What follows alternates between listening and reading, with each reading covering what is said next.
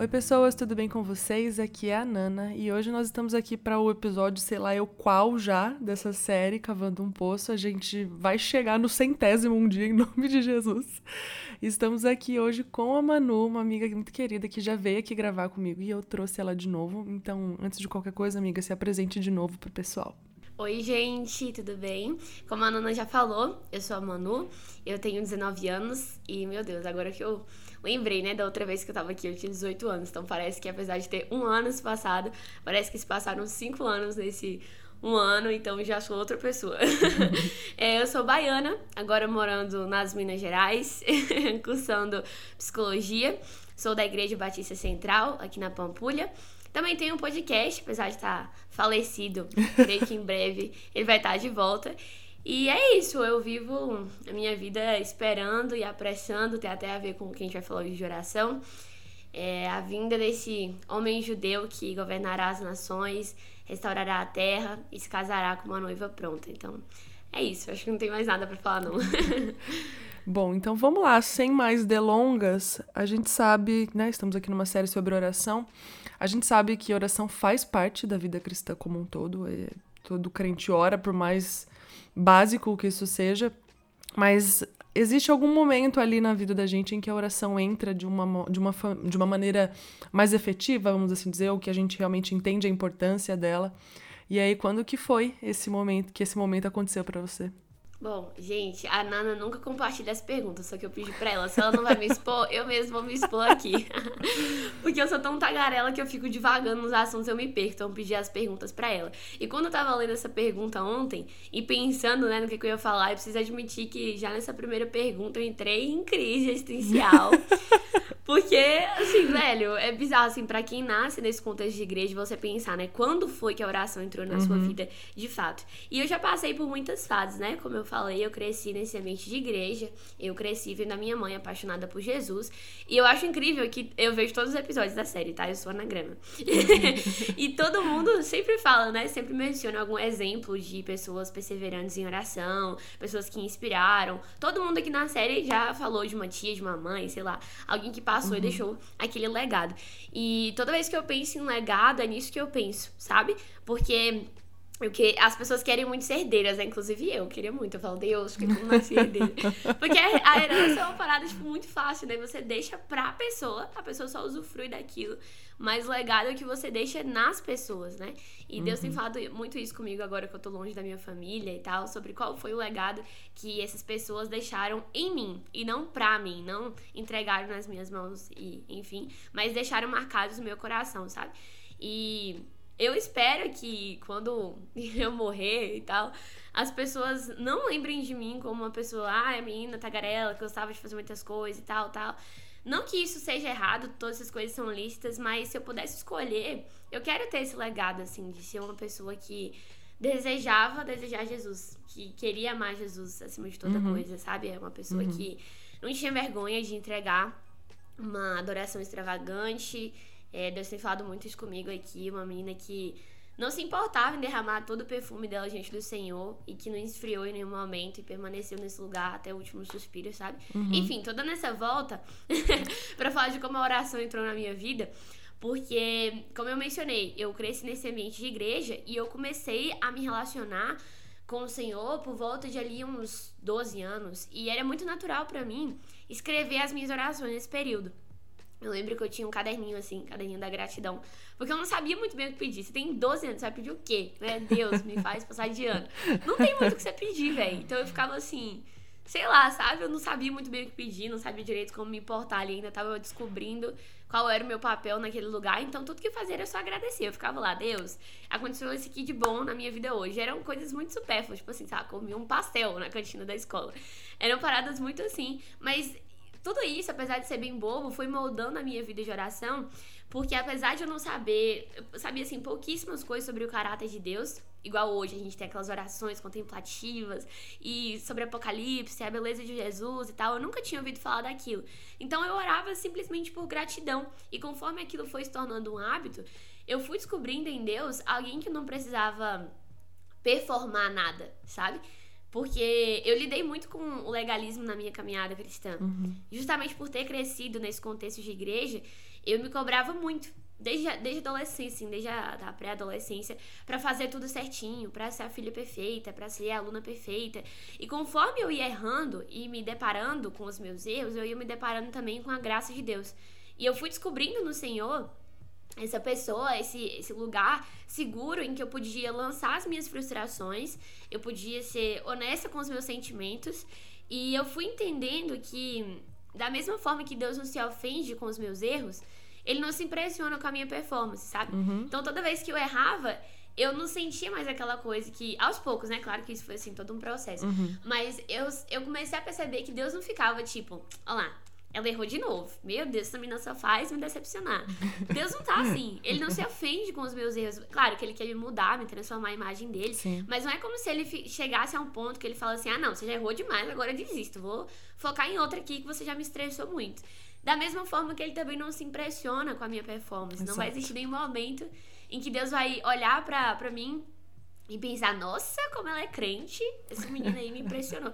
Não existe isso, sabe? Então, é, apesar de parecer meio óbvio assim, foi o lugar que eu comecei a ter liberdade para me rasgar diante de Deus. para ser vulnerável, entender que não existe nada que eu possa fazer para que Deus me ame mais ou menos. Uhum. E como eu falei, eu fui passando por essas fases, né? E eu lembro que teve uma época que eu não conseguia orar em voz alta, assim, eu tinha uns 15, 14 anos, tava no ensino médio e só conseguia orar escrevendo. E hoje eu vejo como parece que foi o próprio Deus que quis isso, sabe? Que eu não conseguisse falar. Porque hoje eu leio aquelas orações e são orações muito pontuais para o que eu tô vivendo hoje. E eu me emociono, eu começo a chorar, eu sinto mais misericórdia daquelas versões antigas de Manu, sabe? Uhum. E eu aprendo a ter mais leveza comigo mesmo, comigo mesma, e a reconhecer que eu ainda tô aprendendo, que eu só tenho 19 anos e que tá tudo bem errar, sabe? E eu gosto muito de algo que o Corey Russell fala, deixa eu fazer uma recomendação aqui, gente, um livro lançado pela Temelius, que é o Ensina-nos a Orar. Esse livro, assim, marcou meu 2022. E ele fala algo que me marcou muito. Ele fala o seguinte: o maior inimigo da oração não é a inconstância.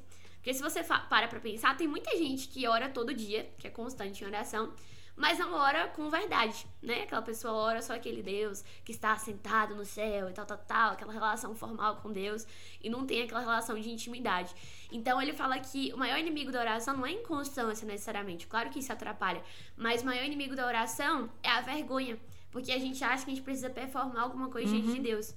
E enquanto isso, Hebreus fala pra gente: venha corajosamente, uhum. você pode entrar de cabeça erguida no Santo dos Santos. Não porque você é bom espiritual ou porque você vai mergulhar na hipergraça que você peca e tá tudo bem, você entra corajosamente, não é isso. Mas porque você tem um sacerdote que se compadece das suas fraquezas. Você tem um sacerdote que já pagou a sua dívida. E é, isso, assim, foi tão significativo para mim, porque, como eu falei, me tirou desse lugar de legalismo. Me ensinou a entender Deus como Pai, uhum. sabe? Mas já que você perguntou do momento em que a oração entrou na minha vida mesmo, eu tô falando demais aqui já, né? Eu amo, pode prosseguir. é que eu tô trilhando todo um caminho, vocês vão entender onde eu quero chegar. É, se fosse para escolher quando a oração entrou mesmo como um prazer na minha vida, porque eu vejo como se fossem dois momentos. Quando a oração entrou na minha vida como um hábito e como a oração entrou como prazer, né? Um uhum, deleite na minha uhum. vida. Aí sim eu diria 2020. Aí sim eu tenho uma data específica para isso. Porque foi o ano mais punk da minha vida. Foi um ano punk para todo mundo, né? Com Pandemia, certeza. Uhum. Todo mundo parado dentro de casa, mas para mim foi especialmente é, difícil. Porque de abril a novembro, né? Ou seja, que oito meses eu passei por três lutos consecutivos.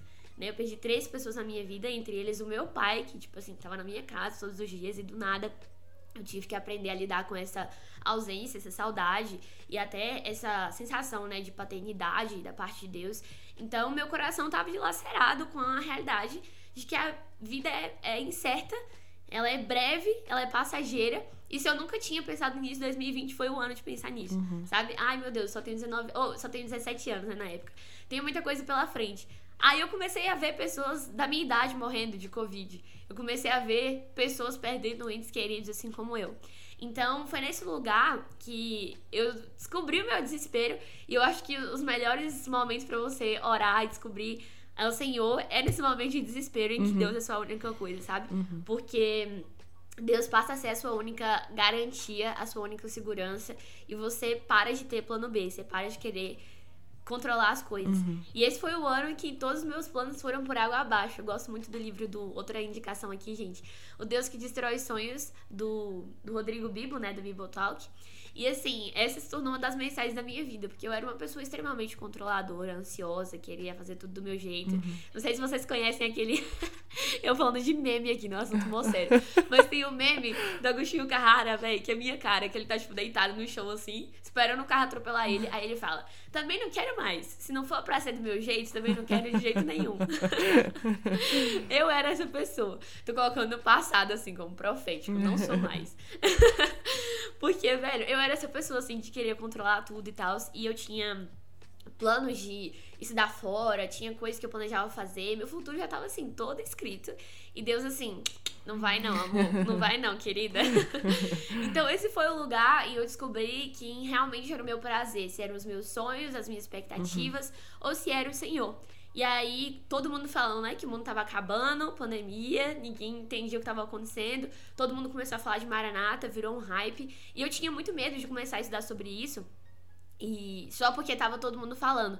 Só porque tinha alguma influência ali, alguém fazendo uma mentoria, um curso. Então eu comecei a estudar, mas assim, isolada depois que eu me juntei com a galera.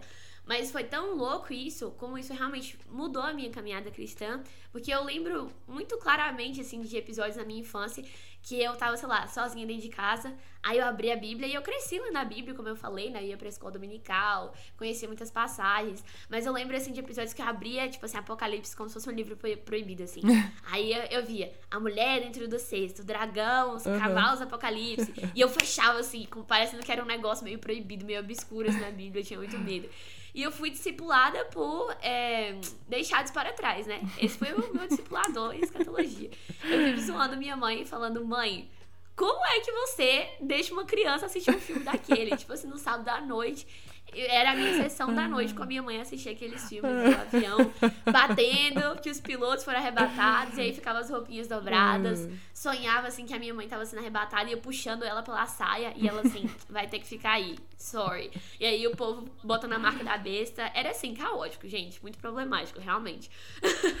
Mas assim, Nesse ano, né, quando eu comecei a estudar escatologia, conhecer o caráter de Jesus, aquele Jesus que eu já ouvia falar, conhecer os planos dele para a terra, conhecer a beleza dele, isso me levou a um lugar de profundidade que eu nunca tinha experimentado antes, principalmente naquele ano, uhum. que tudo parou, eu não tinha nada para fazer, então, assim, só queria orar, sabe? Sim. Não tinha escola, não tinha trabalho, tava todo mundo dentro de casa. Então eu consigo ver como, apesar de ter sido o ano mais difícil da minha vida, foi o ano mais frutífero da minha vida também, sabe?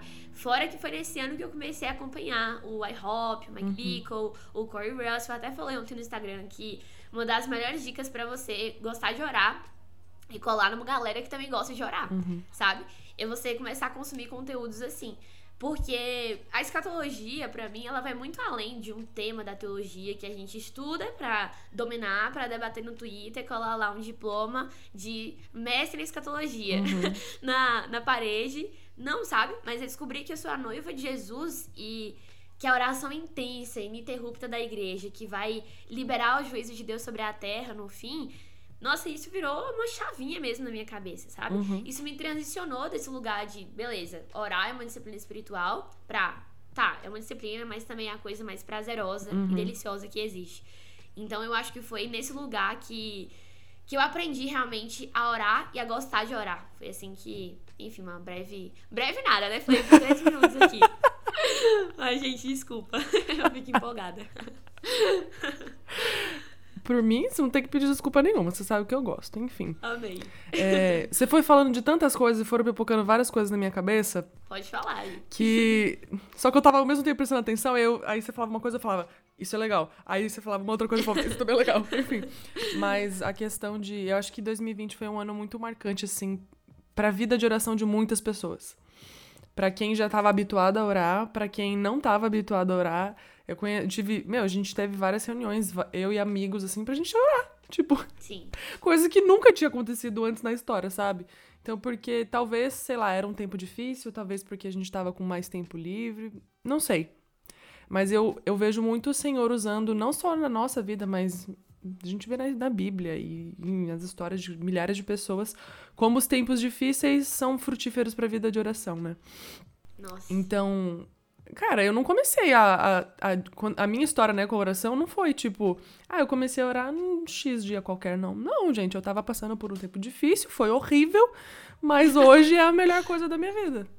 Porque Sim. o Senhor transform... usou aquele tempo ruim, né, pra me transformar em. em né, começar a transformação, vamos lá, né, vamos ser bem sincero. Uhum. Pra começar uma transformação que só com o corpo glorificado vai terminar. Uhum. E, e às vezes é necessário o tempo difícil. Eu louvo a Deus pelas pessoas que se tornam, assim, orantes, vamos dizer, né? pessoas de oração em tempos ok, assim. Tipo, ah, não, eu comecei a orar, tava tudo ótimo. Porque comigo não foi assim. Eu confesso que eu sou fraca, Sim. muito fraca, para orar quando eu tô Exatamente. feliz. Quando as situações são difíceis, para mim é mais fácil voltar pro lugar de oração. Então, acho que esse tempo difícil de 2020 aí trouxe presente para a vida de muitas pessoas a oração como um, confor um confronto ou um conforto, enfim, de tudo um pouco ali, né? Seja do, do medo do que estava acontecendo, seja da esperança de que tudo aquilo fosse acabar, enfim. É, eu lembro que o Mike, até na época quando eu vi, uma, eu não lembro o nome da pregação, mas eu lembro que eu tava consumindo muito do iHop freneticamente, assim. E eu lembro que eu vi o Mike Bickle falando assim, isso foi o que? Em outubro de. Outubro, novembro de 2020. Ele falando assim: esse é o ano, essa é a estação, né? Na verdade, a gente uhum. não sabia quando a pandemia ia acabar para você orar mais do que nunca. Claro que, se você não orou naquela época, não é como se, tipo, ai, a porta do céu fechou, se vira. Não. Sim. Ainda uhum. existe esse lugar, né? Mas assim, ele falou: esse é o momento. Tipo assim, você tá parado aí, gasta tudo que você puder, porque muitas pessoas né, aproveitaram a pandemia como? Maratonando série. Muitas pessoas uhum. aproveitaram a, a, a, pandemia, sei lá, fazendo outras coisas, hobbies e tudo isso. Como eu falei, é lícito. Não tô falando que é pecado, nada assim. Uhum. Mas foi um tempo muito precioso, sabe? De falar assim, Deus, se você tá parando o mundo, você tá fazendo alguma coisa. E eu quero fazer uhum. parte disso. E eu fico, eu me sinto muito privilegiada, sabe, por ter aproveitado esse tempo. E hoje, com a nossa vida voltando ao normal, é algo que Deus falou muito comigo na minha transição, né? Agora em agosto, quando eu mudei de estado, de cidade, comecei a morar sozinha, entrei na faculdade, rotina doida, mudando de igreja, tantas pessoas novas entrando na minha vida. O Senhor falou muito claramente isso comigo, tipo assim: "Olha, Manu, eu te dei tudo o que você me pediu. Eu uhum. te dei amigos, eu te dei uma nova igreja, eu te dei a faculdade, eu te dei uma cidade nova, tudo que você pediu, porque isso não era pecado. Mas será que agora que você tem, você tem tudo que você tinha me pedido, que você queria? Eu ainda sou tudo que você quer?" Eu ainda sou sua única coisa? Sou sua primeira coisa? Ou você antes só me amava porque você não tinha nada? Nossa. Ou você antes só me amava porque você não tinha muito, muita sabe, muito compromisso. Era a única opção que você tinha, é, né? Era tipo... a única opção. Agora que você tá cheio de opções aí, você ainda vai me escolher como a única coisa? Ou você vai me trocar pela sua faculdade, você vai me trocar pela sua igreja, pelos rolês, uhum. ou você vai construir novos altares para mim? E eu tenho estado em alerta nesse lugar. Porque as pessoas falam muito para você se preparar pra, no lugar de espera, né? Ai, nós temos que esperar no Senhor e tal, e perseverar, mas ninguém fala sobre o que fazer quando você colhe. Ninguém fala sobre o que fazer quando você recebe as bênçãos de Deus. Uhum. E aí, uhum. como é que você se porta agora? E é muito fácil a gente entrar no lugar de idolatrar essas bênçãos, e eu não quero Sim. isso, sabe? Então uhum. tem sido o meu alerta, tipo assim, nossa, isso aqui não vai tomar lugar de Jesus. Eu tenho muita coisa na faculdade para fazer, por exemplo, mas eu penso assim, eu não vou deixar de orar para estudar. Sabe? Isso aqui não é uma parada negociável para mim.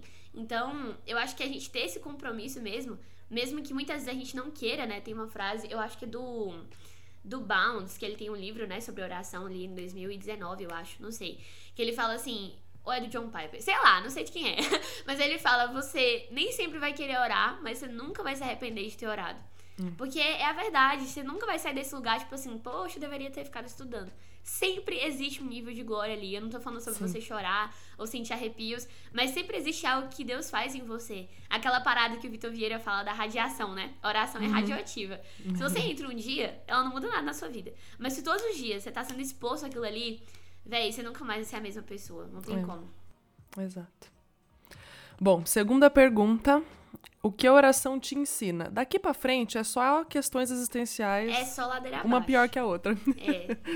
Nossa, esse aí eu poderia dizer muitas coisas, né? Muita gente fala sobre é, ter paciência no lugar de oração, aprender a ouvir. Inclusive, eu, como tagarela, tenho muita dificuldade nisso. Acho que é uma das minhas maiores dificuldades ainda, né, no lugar de oração. Não sou perfeita, nem a pau, assim.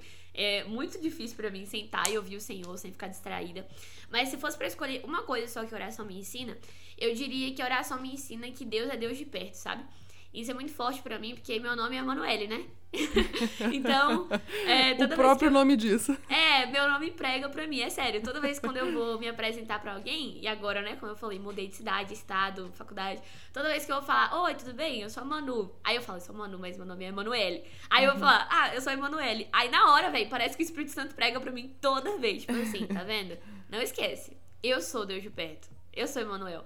E eu sempre falo com minha mãe, assim, que ela foi muito pontual em ter colocado esse nome em mim, porque é realmente, assim, o que eu sempre preciso me lembrar, que Deus não é Deus de longe, mas Ele tá perto. Porque isso nos dá muita confiança para orar com ousadia e autoridade. Sim. Porque você não tá orando baseada nas suas vozes da sua cabeça, você não tá orando gritando, Deus, com autoridade. Não é isso que é autoridade, sabe? Uhum. Mas você ora baseado na convicção de que você não tá falando sozinho. Isso para mim, orar com unção, autoridade, essas palavras do vocabulário crentez, é você orar sabendo que você tá sendo ouvido, sabe?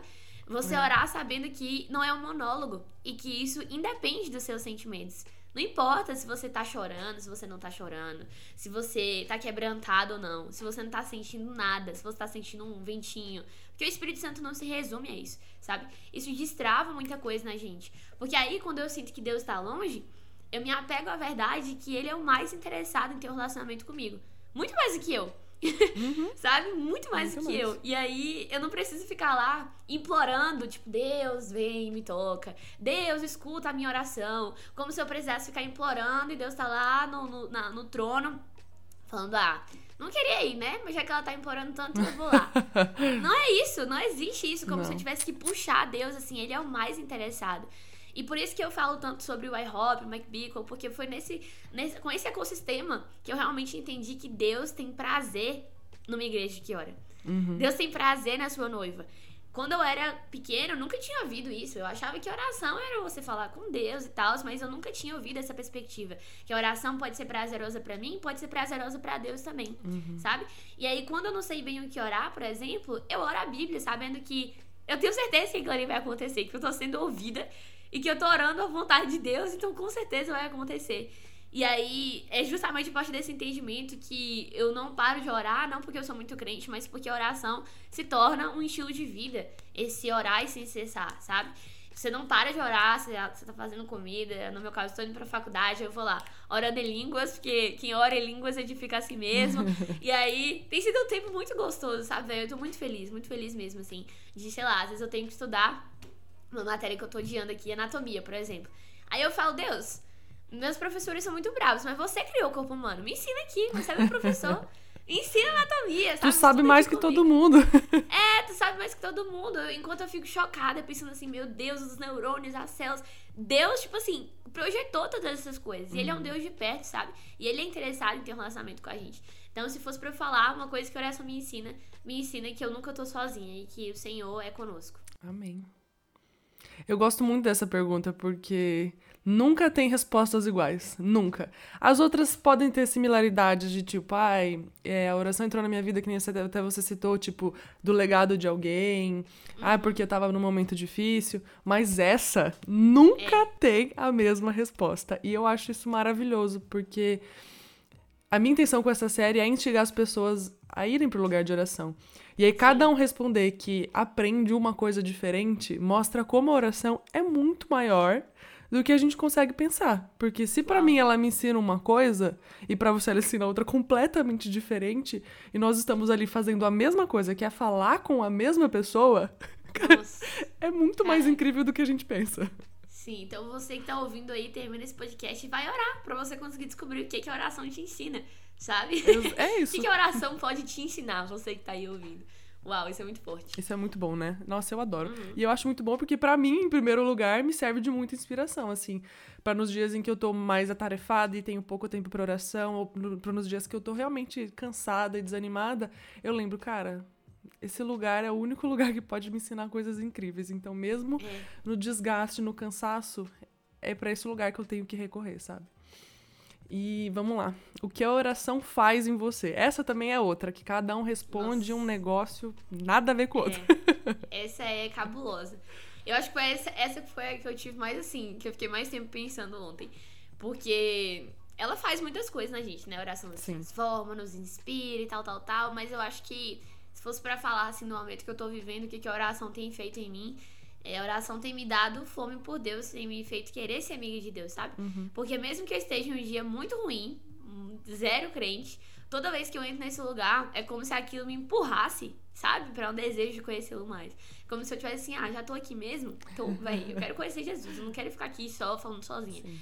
É como se eu começasse orando só porque eu tenho que orar Aí minutos depois já tô tipo assim, ah, meu Deus, eu quero tanto te querer mais, que essa for minha michuruca aqui. Me ajuda, Senhor, a ter mais que essa sede medíocre que eu tenho. E é por isso que eu tenho, sei lá, eu tô numa estação assim, numa vibe muito de orar por fome por Deus, cantar canções que falam de fome por Deus.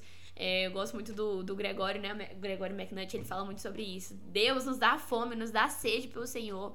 Porque se a gente não te deseja ainda, é porque a gente não te conhece ainda o suficiente para isso. É uhum. É impossível não desejar a Deus. Se você não deseja Deus, é que você não conhece Ele. E eu tenho feito isso para disciplinar o meu coração mesmo nessa liturgia, sabe? Porque o salmista sempre fala nos seus cânticos, salmos, né? Canta a minha alma, canta a minha alma. Canta minha alma, o Senhor é bom. Canta a minha uhum. alma os, os feitos do Senhor. E quando eu canto que eu tenho fome do Senhor, ainda que eu nem tenha aquela fome toda, meu coração vai se inflando com aquela verdade, sabe? É como se meu coração fosse sendo discipulado com aquilo Exato. ali. Porque eu não sei quem falou isso. Eu acho que foi o. Acho que foi até o Vitor Vieira mesmo. Não sei. Ele falou assim que às vezes o que você escutou na pregação de semana passada, você já nem lembra mais. Mas a música que foi cantada fica na sua cabeça. E aquela música vai grudando em você. E aí você fica cantando e disciplinando o seu coração. Eu tenho feito isso, sabe? Inflando o meu coração com as verdades que eu quero pra minha vida. Senhor, me dá vontade de orar.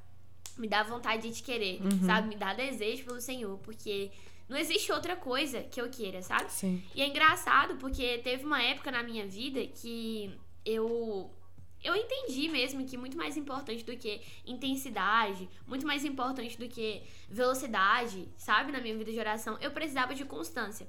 Mas agora que eu tenho essa constância, parece que Deus está me chamando justamente para intensidade. Porque a intensidade também não é errado, sabe? Não. Não é porque as pessoas falam assim: "Ah, fulano é muito fogo de palha, é muita emoção, é não sei quem é muito emocionado". Gente, se eu não for direcionar as minhas emoções para Deus, eu vou direcionar para quem? Porque, sabe, a gente se emociona vendo um filme lá de romance e as meninas choram. Eu não gosto de romance, mas assim, eu também só não, chora. Pois é. Aí, sei lá, a pessoa chora escutando uma sofrência ali, a Adele, ou sei lá. Aí a gente aí, ouve. Aí eu já tenho que concordar. Agora, sei lá, os caras vão ver aqui na, em Minas, é, o pessoal é fanático assim, pro futebol, né? O Galo e o Cruzeiro. Então, uhum. todo mundo, assim, é, é bizarramente louco e frenético. Emocionado pelo... mesmo, né? Emocionado. Você vai num time, você grita, você fica sem voz. E por que você não pode fazer isso, gente de Deus? Ah, não, porque, gente, Deus é um culto racional. Tá, mas as minhas emoções obedecem à minha razão. Uhum. Quando eu quero adorar o Senhor com toda a minha força, sabe? Então eu tenho pensado muito sobre isso, sobre uma uma adoração extravagante em que eu digo, eu não tô com vergonha, como eu falei, de derramar o meu, meu perfume diante do Senhor, eu tô nem aí porque fulano vai pensar e eu tô assim, Deus, eu quero te querer, me rasga aqui, uhum. me quebra no chão, faz alguma coisa em mim, Senhor, sabe? É, então, até na, na minha adoração, como eu me movo, sei lá, nos cultos, no meu secreto, as coisas que eu tenho me consumido, tudo isso tem me direcionado a essa mensagem de fazer Deus a minha única coisa. A sair do meio termo de Deus ser só um acessório ali que eu dou um checklist, orei hoje. Mas se Deus não é tudo para mim, Deus não é nada, hum, sabe? Sim. Inclusive, a gente tava falando essa semana, né, sobre o livro do Samuel. Ai, gente, meu Deus. leiam, por favor. Você escolherá o deserto. Eu trouxe aqui um trecho que foi o que mais me marcou até agora. Ele fala o seguinte: Quando você estiver em seu último suspiro, não estará preocupado com as coisas triviais que estão impregnadas nas redes sociais e dominam a sua vida tão facilmente. Você não consegue se lembrar do que chamou a sua atenção no Instagram há um ano. Aqui ele foi até bondoso, né? Não lembro nem ontem, que dirá um ano. Exato. E eu garanto que também não conseguirá se lembrar disso em seu leito de morte. Quando você estiver em seu último suspiro, com o oceano da eternidade, à frente, será esmagado pelo peso de horas e horas que poderiam ter sido gastas buscando o conhecimento de Deus. Mas ao invés disso, foram dadas a coisas tão triviais que você nem mesmo consegue imaginar. Isso alugou um triplex mobiliado na minha cabeça. Eu falei, Deus, eu não quero gastar horas e horas com coisas que são listas, mas são insuficientes, que não me preenchem. Não, não enchem, não me satisfazem, sabe? Uhum. Não preenchem o vazio que tá aqui dentro, ou não satisfazem a minha fome, mas eu quero o Senhor. Então, o que a oração tem feito em mim nessa estação é me feito ter fome por Deus. E querer ser amiga de Deus, sabe? Querer descobrir quem é esse Deus que todo mundo é, fala que é fascinante, que os seres viventes cantam desde a eternidade passada até a vindoura, que ele é santo, santo, santo. E tem uma pregação do Alan Hood que marcou a minha vida. É, eu não lembro o nome, mas ele fala que quando a gente pensa em santo, né, a gente sempre pensa em, tipo, separado somente. Esse é o significado que todo mundo fala. Mas santo também significa totalmente diferente, incomparável com qualquer coisa que você já viu. Então ele até ilustra assim muito bem, né? Ele imagina os seres viventes é, com o olho arregalado assim, e vez após vez é como se eles falassem: "Ah, Uau, eu nunca vi isso antes. Aí depois de novo eles: Uau, é totalmente diferente. Uau, eu nunca vi isso antes na minha vida. Uau, eu nunca experimentei uma coisa tão extraordinária e preciosa, deliciosa. Então, assim, nossa, imagina, desde que o mundo é mundo, nem. Minha mente, eu sou de humana, gente. Eu não consigo pensar em números, quantidades. Eu não consigo quantificar Sim. assim quanto tempo existe a Terra e há quanto tempo existe um cântico no céu de pessoas dizendo você é extraordinário. Eu nunca vi uma coisa tão linda antes. Então, assim, Deus é fascinante, é incrível e existe plenitude de, de alegria e delícias perpétuas na presença dele. Eu acho que isso nos tira de qualquer tédio na Sim. presença de Deus, sabe? Quando a gente permanece nesse lugar pedindo por fome. Porque se a gente tá pedindo por fome, é claro que Deus vai dar, Sim. sabe? Enfim. Eu acho que eu queria aproveitar que você citou o livro do Samuel, porque a gente tá lendo, né? Enfim, tá tendo até um clube do livro e, assim, se ler normalmente já me estimula a prestar muita atenção, participando de um clube de livro que a gente vai discutir sobre o que a gente tá lendo, eu tô assim, cada três frases eu choro. Mas esse eu, eu gosto muito de histórias. Não é à toa que eu tô aqui, né? Perguntando a sua história com a oração e faço isso com várias outras pessoas. Porque eu sinto que na minha vida histórias dos outros, histórias. Enfim, histórias no geral sempre me moveram muito. E aí você tem um livro que é baseado na história de João Batista, em que ele nos fala que João Batista era considerado radical e, na verdade, João Batista simplesmente só obedeceu aquilo que É, movia o coração dele. Então, assim, era ser radical, porque no que pra gente é radical, né? Era a única resposta cabível. Então, ser radical na nossa oração, eu acho, tipo, é a única resposta possível, sabe? É, Diante tipo, de um parabéns por fazer o mínimo. diante de um Deus que, exatamente como você falou, tá, tipo, tá sendo louvado e adorado desde sempre para sempre. Eu acho que a nossa única resposta possível é a adoração. E a nossa oração é, tipo, é literalmente o que você falou, e brincando, mas é real. Parabéns por fazer o mínimo, sabe? É, é o mínimo que a gente pode fazer pra se achegar ao Senhor e conhecê-lo mais e ter mais fome e prosseguir nisso até ele voltar. Sim. Nossa, e assim, o que eu acho triste é que, e é o que a gente precisa mudar mesmo na nossa cultura de igreja, a gente tem é, isso como se fosse uma parada pra alguns, né? Um chamado de alguns, ser extravagante. Eu não tô falando, gente, que todo mundo tem que adorar do mesmo jeito, cada pessoa tem a sua singularidade em como se entrega pelo Senhor. E tem muito mais a ver com o coração do que algo externo, claramente. Mas, assim, é, eu, eu fico triste de pensar que tem muita gente que pensa, ah, ali é fulano que é uma bênção, né? O vocabulário correntez. Fulano que se entrega muito. Não é fulano, é uma parada que, tipo assim, a adoração extravagante é a única resposta à beleza de Deus. Sabe? A gente pensa que adoração é só uma parada litúrgica ali de ir pro culto e tal. Mas é a única resposta possível a um Deus que é tão belo e tão desejável. E quando a gente lê as descrições em Apocalipse, né, dos anciãos lançando as suas coroas, eles estão lançando coroas que o próprio Deus deu pra eles, coisas listas, recompensas, galardões. Eles estão falando assim, eu não quero coroa, eu quero você, Deus. Sabe? Tipo assim, aí eu imagino eles pegando a coroa de novo, aí jogando no chão de novo, um negócio, um ciclo assim, tipo, Deus, eu quero você. Eu só quero você, você é incomparável com qualquer ouro, qualquer prata. E, nossa, isso tem me instigado muito, sabe? Eu não sei onde eu vou estar. Era uma parada que, sendo vulnerável aqui, né? me deixava muito em crise quando eu pensava assim, meu Deus, será que eu vou chegar. É, quando eu comecei a consumir as coisas do Mike, né? O Mike tem o que? Uns 60 anos, eu acho. Eu ficava assim, cara, será que um dia ser assim, chegar aos 60 anos ainda falando de maneira apaixonada por Jesus, porque uma coisa era ele lá em 90 e poucos, né, quando ele tava ali com os 40 anos falando sobre Jesus voltar. E as décadas estão passando, velho. Talvez ele não vai ver Jesus voltando, mas ele tá falando de maneira apaixonada sobre isso. E aí eu ficava assim, meu Deus, será que eu vou chegar à flor da idade sem estar cansada? E falando assim, Jesus ainda é a única coisa que eu quero, ele ainda é a coisa mais fascinante que existe. E eu não sei, eu não tenho controle sobre os meus próximos 60 anos, mas eu tenho controle sobre o hoje, sabe? E se eu não consigo ser perseverante hoje, claramente eu não vou ser daqui 50, 40, sei lá, uhum. 30 anos, se é que eu vou estar viva até lá. Mas o que eu posso fazer é hoje, sabe? É entregar tudo que eu tenho intensamente hoje.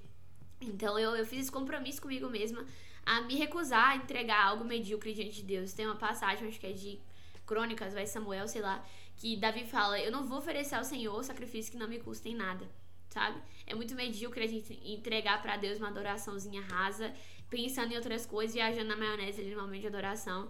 Mas eu não quero entregar isso pro Senhor, sabe? Se, eu, se for pra ficar rouca, sem voz, me jogar no chão, eu não tô nem aí, velho. Eu só quero que Deus me pegue. tô esperando por isso. Eu gosto muito do de como o livro Liturgia do Ordinário coloca esse senso de entregar o melhor de um jeito muito saudável. De é. tipo. Nossa, sim. Cara, se o Senhor é uma presença constante na minha vida, estando eu orando ou não, porque a presença do Espírito Santo não é uma visita, né? Ela é uma uhum. presença. Ela é, tá ali total. e tá lá.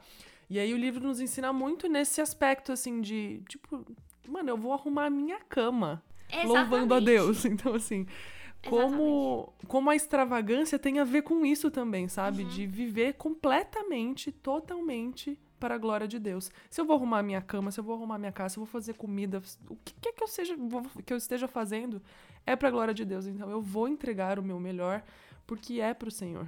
É, exatamente. Nossa, eu tenho experimentado muito disso aqui, né? Agora na vida de dona de casa. Esse dia eu tava lavando roupa, velho. Eu tava assim, chorando. Eu, tipo, meu Deus, eu tô lavando roupa aqui. Eu queria tanto estar, sei lá, fazendo outra coisa, orando. Aí Deus falou assim: por que, que você não ora agora, quando você tá aí lavando roupa? Uhum. Aí eu, ah, não, Deus, porque, né? Uma máquina de lavar aqui não é um soaking. Tipo, como é que eu vou entrar nesse ambiente aqui na máquina? Imagina. E aí, velho, eu comecei a testar isso e foi incrível, assim, sabe? Tipo, sei lá, tacando sabão lá nas roupas, estendendo roupa e orando e entendendo realmente aquilo que eu falei, que Deus é Deus Emanuel, Deus de perto. Porque se você for parar pra pensar, né, João Batista não tinha um soaking lá no fundo, era o sol rachando não. na cabeça dele, Exato. os gafanhotos lá no deserto, e a galera passando e chamando ele de esquisito, e ainda assim ele experimentando coisas profundas em Deus. Então acho que hoje em dia a gente no conforto do nosso, do nosso tempo, a gente fica dependente de muitas coisas, de um ambiente, de criar uma atmosfera. Deus não precisa disso, sabe? Deus já, já já tem desejo de falar conosco nos momentos mais ordinários. Como eu falei, tem hora que eu tô. Agora que aboliu as máscaras, né? Aboliu assim, tirou, uhum. tá sendo mais difícil. Mas eu lembro que no começo eu tava indo pra faculdade de máscara, eu ficava lá assim, ó, falando em línguas. Aí eu chegava na sala, tipo assim, poxa, velho, queria ter andado mais um pouquinho, poderia ter ido por outro caminho, que foi muito gostoso. No momento que eu tava, tipo, indo pra faculdade, sabe? Então, isso já faz toda a diferença. É muito bom. Deus é bom demais, é. Não tem, não tem o que fazer. Não tem, não tem jeito. e é isso. Então vamos lá. Última pergunta, a mais existencial de todas, porém sempre muito boa. Por que orar? Nossa, essa, por que orar? Essa. Eu não sei nem o que dizer, assim, porque é A gente já disse muita coisa aqui, né? Mas. É, tipo assim, por que orar? Você fica. No fim das contas, por que, que eu faço o que eu faço? Né? Eu escolhi três coisas. Primeiro, eu acho que porque a gente vai fazer isso a vida inteira, né? É bom que a gente comece orando já aqui uhum. na eternidade, como a gente já mencionou. E aí tem aquele trecho que foi do Samuel, ele falando assim: você vai passar a eternidade fazendo isso e sendo consumido por essas horas que você gastou uhum. no conhecimento de Deus. E eu acho que eu acho que foi a Carol Basso que falou isso uma vez que não existe uma oportunidade de adorar a Deus como a gente está adorando agora depois. Porque depois na eternidade a gente já vai estar tá contemplando ele, então vai ser outro nível Sim. de adoração. E aproveitar disso agora aproveitar de algo inédito que depois você não vai ter, sabe? Sim. Então isso virou a chavinha na minha cabeça. Segundo, porque Jesus quis que a gente orasse, acho relevante, né? Se o próprio uhum. Deus quis, se o próprio Jesus orou por isso.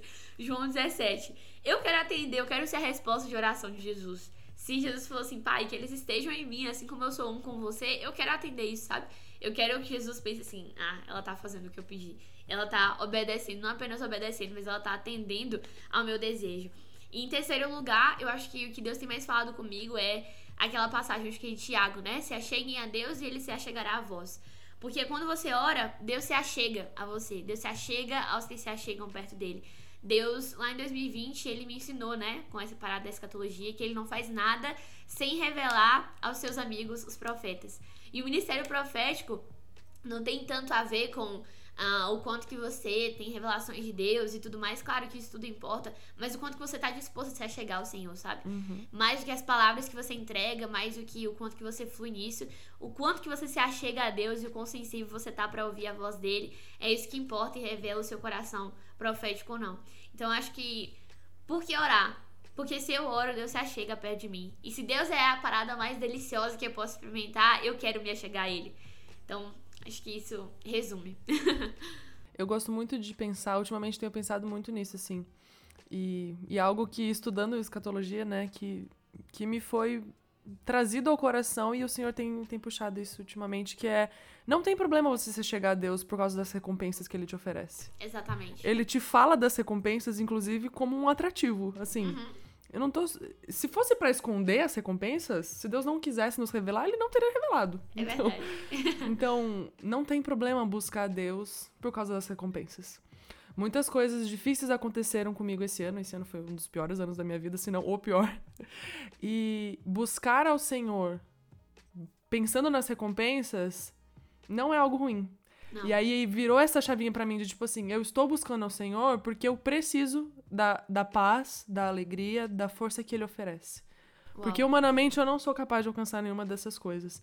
Então, buscar o Senhor pensando e desejando as recompensas que ele oferece é um motivo por que orar. É. Porque Deus, Deus pode me oferecer tudo aquilo que eu preciso para ter uma vida saudável, sei lá, para ter uma vida boa, para ter uma vida feliz entre aspas, né? Enfim, mas assim, É. como eu vi um vídeo do Paulo Borges essa semana falando que nós não fomos feitos para ser felizes, Deus nos- não nos prometeu felicidade, Deus nos prometeu Caraca. a alegria que existe nele.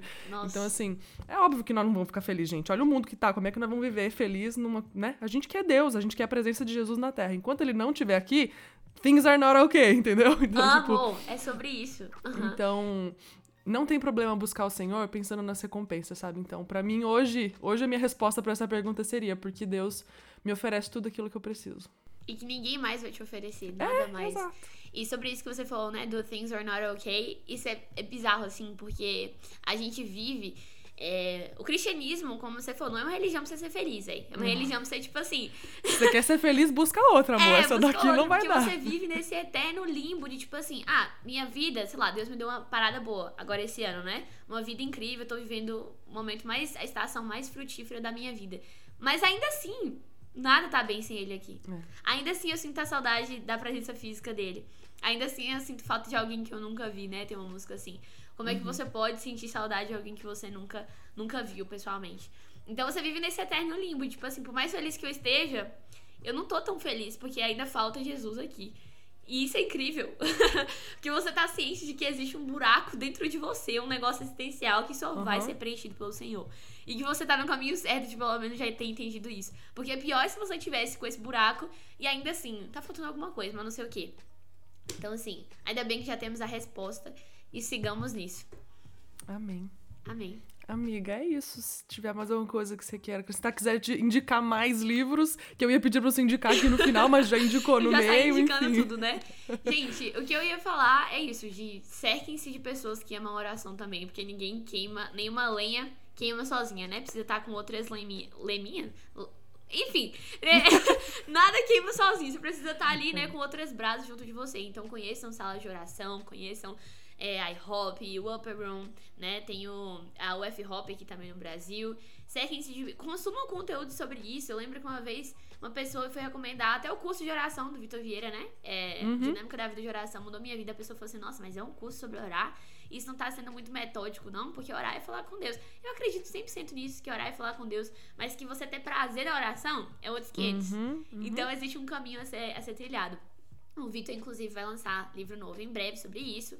Estou ansiosa para os tapas que eu vou levar. Estamos todos. Como eu falei, tem o do Corey Russell, é, Ensinando a Orar. Tem a oração também do Corey Russell, não sei se ainda está sendo publicado. Pela F-Hop tá. Inclusive, eu fui lá Sério? semana na, na conferência orar, eu fui um dia só. E eu consegui comprar lá. Porque, tipo, Top. pela internet tava insuportável, de, de- difícil de achar. Aí cheguei lá, tinha um monte. Falei, ah, É beleza. isso, perfeito. Eu li ele, tipo, no ano passado, porque tinha uma amiga minha que tem esse livro. Então, assim, saí pegando emprestado mesmo. Aham. E é sobre isso, eu amo.